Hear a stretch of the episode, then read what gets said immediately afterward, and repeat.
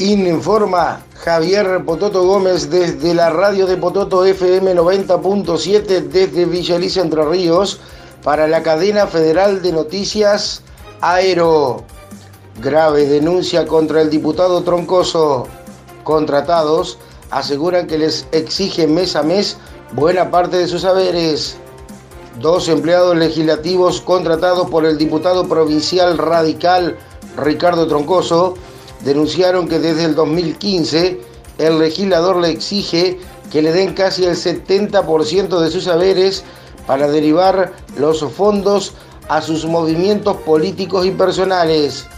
Según pudo determinar el programa Cuestión de Fondo de Canal 9 Litoral, el perverso mecanismo es instrumentado por Troncoso con 10 contratados, muchos de los cuales no pisaron nunca la Cámara de Diputados, pero sirven a los fines del legislador, oriundo de Maciá.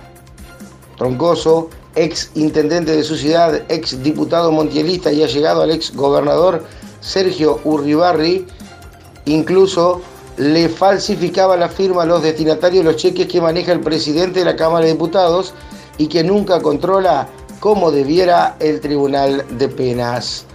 Informó para la cadena federal de noticias Aero Javier Pototo Gómez desde Villa Elisa, Entre Ríos, República Argentina.